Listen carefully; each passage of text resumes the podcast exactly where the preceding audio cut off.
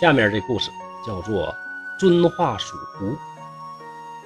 山东诸城县的邱公，有人考证了，说这邱公是谁呢？就是明朝末年的那位邱志聪。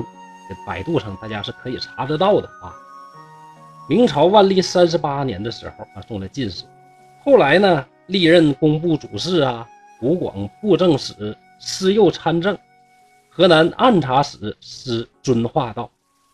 河南按察使，还有山西布政使司右布政怀来道等等。这个故事的发生地点来看呢，遵化嘛，那也就是说他在当这个河南按察使司遵化道这个时间发生的故事啊。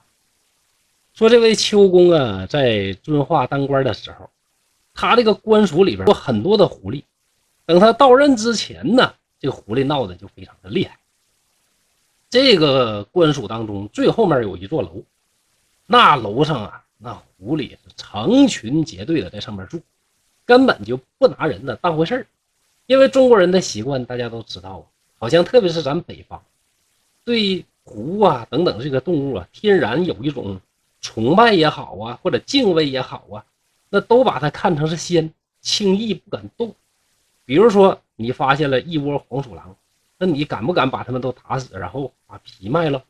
您敢不敢？不知道，反正我是不敢啊。这些狐狸呀，出来这个祸害人，砖头瓦块来回撇呀，各种闹啊，不消停。人们要是赶他们走啊，还赶不走，越赶闹得越厉害，越赶闹得越厉害。凡是以前在这当官的历任官员，没办法，都是摆上贡品。各种祷告啊，各种祈求啊，哎呀，可别闹了！各位狐仙大人呐，我为官一任，我就是捞点小钱儿，我也不干点别的，你们就放过我吧！哎，就这么这个祷告。等等，这个秋公来了之后啊，一听说啥还有这事儿，这还了得了？有没有点王法？知不知道咱们这些当官的官老爷都文曲星下凡呢？你这个小小的狐狸还敢跟我们这么闹，敢跟我们这么扯，非常的气愤。这狐狸这玩意儿吧，跟人其实一样，那叫软的欺，硬的怕。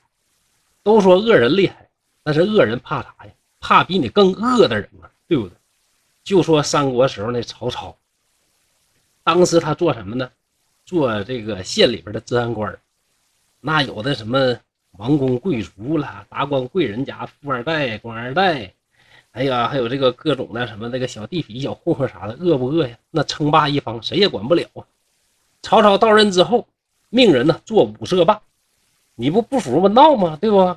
上去大棒子乒乓就一顿嗨，嗨完之后，大家想害曹操，那感觉这个人太恶了，害也不敢害，怎么办呢？哎，想招把人给升官，给弄走了，这就是恶人呢，怕更恶的人。要不然那个时候怎么就这曹公就能脱颖而出，统一中国北方？哎，跑题了啊！回到正题，这些狐狸看到这个秋公这个秋大人呢，性情刚烈，厉害呀，都害怕，就选举了一个总代表。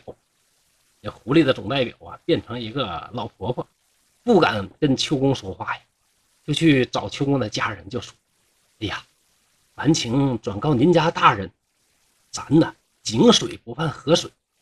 以前呢，咱实在不知道这邱老先生要上这儿来上任，呃，没别的要求啊，您就求他给三天时间，三天就行啊。我们呢，带领全家老小全搬走，行不行啊？事儿传到了秋公耳朵里，秋公啊也没说行，也没说不行，也不言语。第二天呢，正是秋公到任之后阅兵的日子。把遵化县的县兵检阅了一遍，检阅一毕，告诉大家：且慢，我要解散。来，各位兵将听令。他说：“在。”大人什么吩咐？邱公说了：“来，把各营的大炮都给我抬出来，包围我们这个鼠牙的后院。”这家伙带着兵呢就给包围了。然后邱公就命令是大炮啊，千门齐发。也不知道这个县里边哪有这么大的军事实力啊？可能有点夸张吧。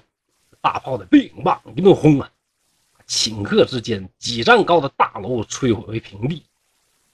那家炸的，只见那狐狸的这个皮毛啊、血肉啊、四肢啊、器官呐，像下雨一样是从天而降，噼里啪啦掉了一地。啊，这个死状啊，比前边咱们讲那个九山王啊还要更加惨烈。只见浓烟滚滚当中呢，有一缕白气冲天而去，大家都望着天空说：“哎呦，逃了一只！”但是从此之后，这蜀中呢却太平无事了。又过了两年，这秋公呢就打发自己手下得力的仆人，往京城去送银子，干啥呢？往京城送银子，那肯定是找有关部门的有关负责人呐，把这银子送到他们手里边干啥呀？办理升迁。事儿啊没什么着落，这钱还没花出去，咋办呢？就暂时啊把这银子藏在班义的家里。忽然这么一天，有一个老头到宫殿里喊冤叫屈，说什么呢？说自己的全家妻儿老小都被人给无辜的杀害了。而且呢，杀害我家人的这位姓邱，叫邱公，他还克扣军饷，行贿高官。现在银子啊，就藏在京城里边某处，准备行贿的，可以去查证啊。皇帝一听，这还了得？居然我的治下还有这样的官大家知道，这时候是明朝末年呢。明朝末年那时候，那真正是纯粹的前方吃紧，后边紧致啊。那么在这种啊国家即将不国的时候，那皇帝呢不知道是不是崇祯，当然也非常的闹心。这形势了，还敢给我扯这玩意儿呢？当时就急呀，下旨来押这个老头去检查，看看哪有银子。到了这个班义家里边，是咋收也收不到，咋收也收不到。老头啊没言语，就用一只脚啊就点地上的某处，就那儿点。